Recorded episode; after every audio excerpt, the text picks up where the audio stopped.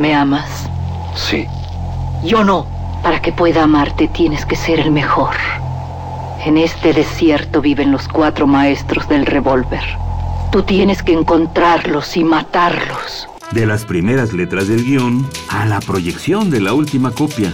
Las mejores escenas de acción suceden detrás de la pantalla.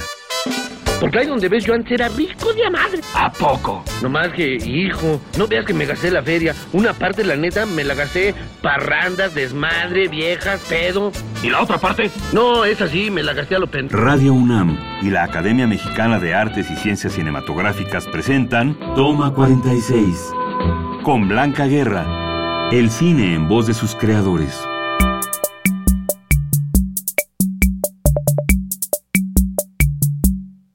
Trayectoria, Mariana Rodríguez.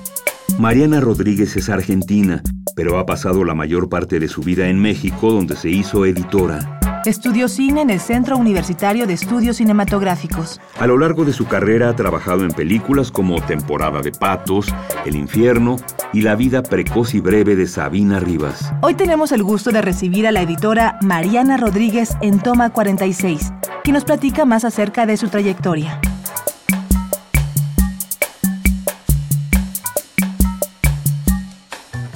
Hola, soy Blanca Guerra, presidente de la Academia Mexicana de Artes y Ciencias Cinematográficas. Estoy aquí con Mariana Rodríguez. Ella es editora, además es miembro activo de la Academia.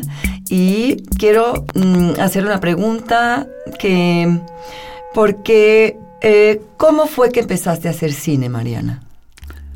Bueno, la verdad es que empecé a hacer cine porque desde chavita tuve ganas de, de hacer cine, este, te estaba contando hace ratito, ¿no? Que, que pues una película me marcó muchísimo. La ley de la calle, salí del cine a los... Tenía 13 años, creo, cuando la vi. Y dije, ah, lo que yo quiero ser es cineasta. Yo me imagino que porque me encantaron los actores y dije, ah, bueno, voy a dirigir. Es un buen punto, es un buen punto, Mariana. creo que el gran culpable, digamos, o el o, de que yo haga cine es mi abuelo.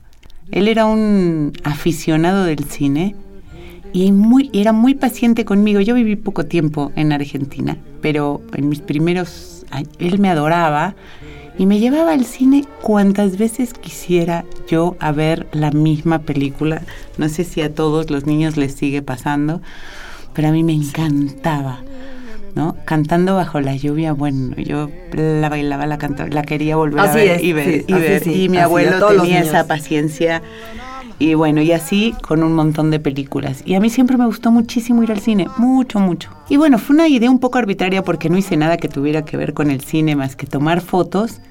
Y después de, de, de ciertas búsquedas terminando la prepa, terminé eh, haciendo cine, ¿no? Estudié sociología, bueno, seguí estudiando algo de foto y terminé estudiando cine, empecé en Argentina y luego entré aquí a estudiar al CUEC. Al CUEC entraste. yo soy de aquí de la UNAM. Ah, pues aquí seguimos, mira, es una buena estamos en el, en el ámbito de la UNAM también. Exactamente. ¿Entraste a estudiar cine porque querías dirigir o querías ya editar, ya desde entonces decías, ese es el área que me, interesa? Para nada. No. No. Quería dirigir. este. Y la vida me fue llevando a editar. Efectivamente, sí, hay algo que, que ahora lo puedo ver como, como, como pequeños este, granitos de, de arroz en el camino cuando yo estudiaba en el CUEC, lo primero que me compré, además de una camarita de video, era una editorcita pequeña High 8 para editar en mi casa. Trabajé durante la carrera mucho asistiendo edición, pero no, yo no tenía claro que quería. De hecho, empecé a editar bastantes años después de haber salido del CUEC. Terminé la carrera de cine como directora, dirigí algunas cosas, sigo haciendo mis pininos, siempre hago cositas pequeñas, sigo dirigiendo poquito. Luego trabajé mucho tiempo como script y asistente de dirección. me di cuenta que no iba a ser muy buena en eso. No, bueno. De verdad, ¿eh? No. no hay que tener esa capacidad para decidir, ¿no? O sea, ¿para qué soy buena, no? También. Este, gracias a un amigo, él se dio cuenta que me gustaba editar, porque yo estaba con un novio que estaba empezando, estábamos felices haciendo la edición de un videíto que grabamos en la playa.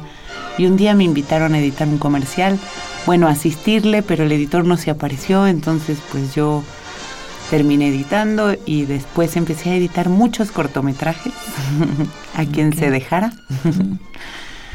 y Alejandro Lubeski, edité un cortometraje de Alejandro Lubeski y Salvador Aguirre que se llamaba De Mesmer con Amor o Té para Dos, que fue un corto que le fue muy bien, que ganó en Cannes él me decía, Mariana, ya, tú dedícate a la edición, lo que hace falta en este país son editores. y fue como una especie de presagio, porque a partir de ahí sí no he parado de alguna manera de, de editar. Y me gusta mucho, mucho. Sigue escuchando, toma 46. Si llegaras a hacer tu largometraje, Digo, puedes seguir editando y al mismo tiempo siendo directora. Y este, me encantaría ver una película tuya, un largometraje tuya, tuyo. Cuéntanos un poco las películas en las que has participado. La primera película que me tocó editar fue Temporada de Patos, que fue, fue muy bonito, porque fue como una especie de iniciación. De iniciación para muchos. y para mí muy importante, ¿no? Claro. Después de esa película trabajé con Luis Mandoki como coeditora en Voces Inocentes. La editora principal era otra. Otra y otro tipo de película, completamente. Otro tipo de película. Y después de eso trabajé con Luis Estrada en Un Mundo Maravilloso.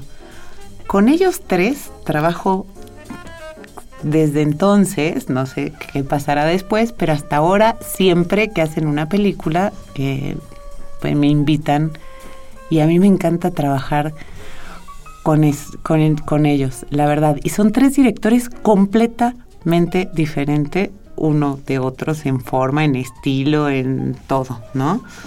Este, y bueno, después hice de Fernando Emke, Lake Tahoe y Club Sandwich con Luis Mandoki hice La vida precoz y breve de Sabina Rivas, hicimos un proyecto increíble que fue Fraude, un documental. Trabajamos mucho este documentalitos también que se llaman ¿Quién es el señor López? En fin, hemos trabajado mucho juntos y con Luis hice El infierno y La dictadura perfecta. Eso es muy, muy importante, ¿no? Tener como continuidad con los directores en tu trabajo. Hay una, ya hay un entendimiento es muy disfrutable, ¿no? El, volver, aunque y, sí tienen un estilo, pero igual te pueden sorprender con, con otro tipo de película otra vez, el mismo director, ¿no?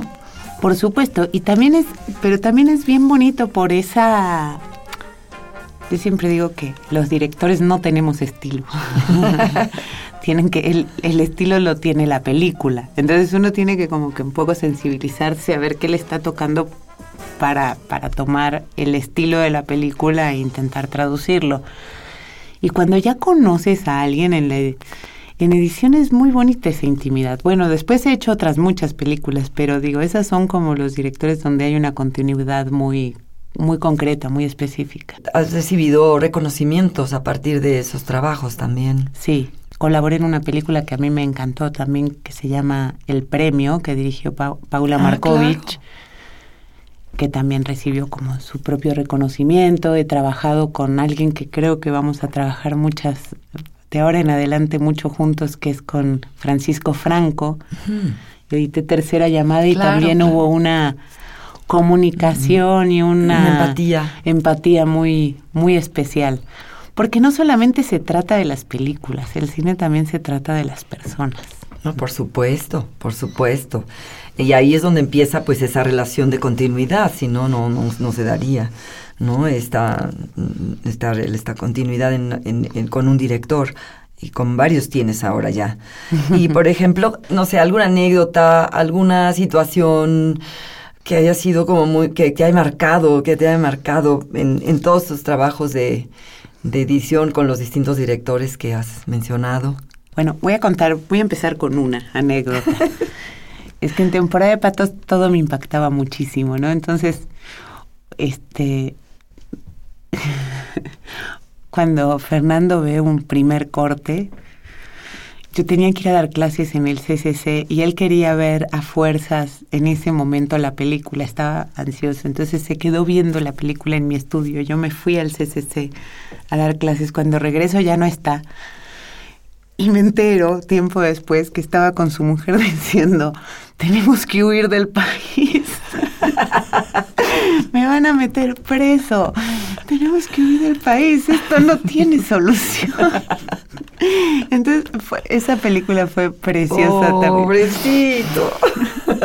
Pobrecito. Y yo también, en fin.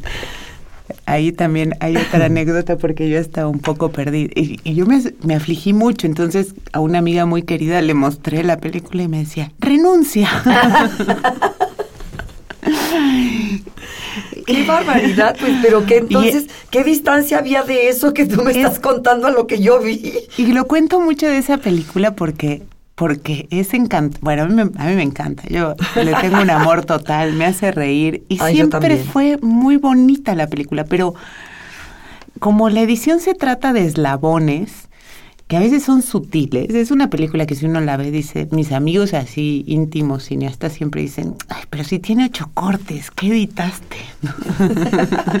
Oye. Este, y lo, lo que tiene interesante fue que no lográbamos o bueno, ni siquiera, no habíamos hecho todavía el trabajo, apenas era un ensamble, pero bueno, cuando, cuando uno empieza no sabe muy bien cuál es la dimensión de, de cada cosa. Una cosa es un cortometraje y otra cosa es estar una hora y media viendo algo que es incomprensible de alguna manera, que no tiene todavía ni pies ni cabeza.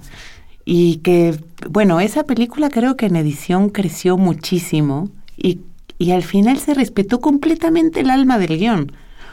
Pero al principio no, aunque parecía que estaba traducido el guion a las imágenes, no lográbamos imprimirle el espíritu que realmente tenía la película. Entonces, eh, fue, fue un trabajo de mucho tiempo y de mucha depuración y de mucha, mucha pasión de, de todos, la verdad. Fernando, yo y Jaime Ramos, creo que en la parte de edición fuimos, fuimos muy importantes en esa película.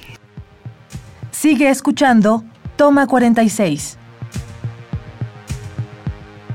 Pues yo les agradezco mucho porque es una de mis películas favoritas, la verdad. Eh, temporada de patos.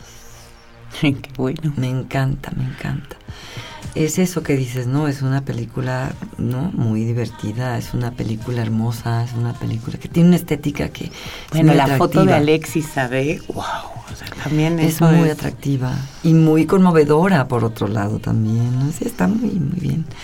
Y bueno, Mariana, pues yo entraría en otro tema, pero bueno, Ay, pero lo- aquí es para ya este. Em, bueno, Mariana, evidentemente eh, nos están escuchando muchos jóvenes, o quizá no tan jóvenes, pero que están iniciando o, o tienen la idea de entrar a, a- estudiar cine y concretamente la edición. ¿Qué les recomiendas a los, a los jóvenes, a la gente que empieza? que lean mucho, que escuchen mucha música, que vean películas y que nada, y que escuchen a su corazón, muchachos, porque creo que eso es lo más más más importante y que bueno, que si les interesa algo le dediquen mucho tiempo, porque espero que se pueda, pero básicamente además del talento, las horas nalgas cuentan mucho, mucho para poderse volver alguien que haga cualquier cosa bien.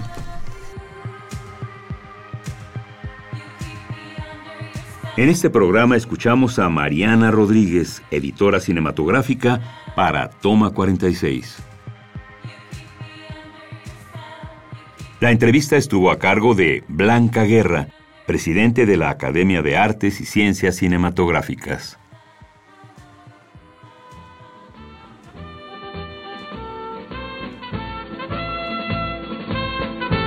Acabas de escuchar Toma 46 una producción de Radio UNAM y la Academia Mexicana de Artes y Ciencias Cinematográficas. Producción Rodrigo Hernández Cruz. Investigación y grabaciones Orlando Jacome. Guión Damaris Vera. Operación Francisco Mejía.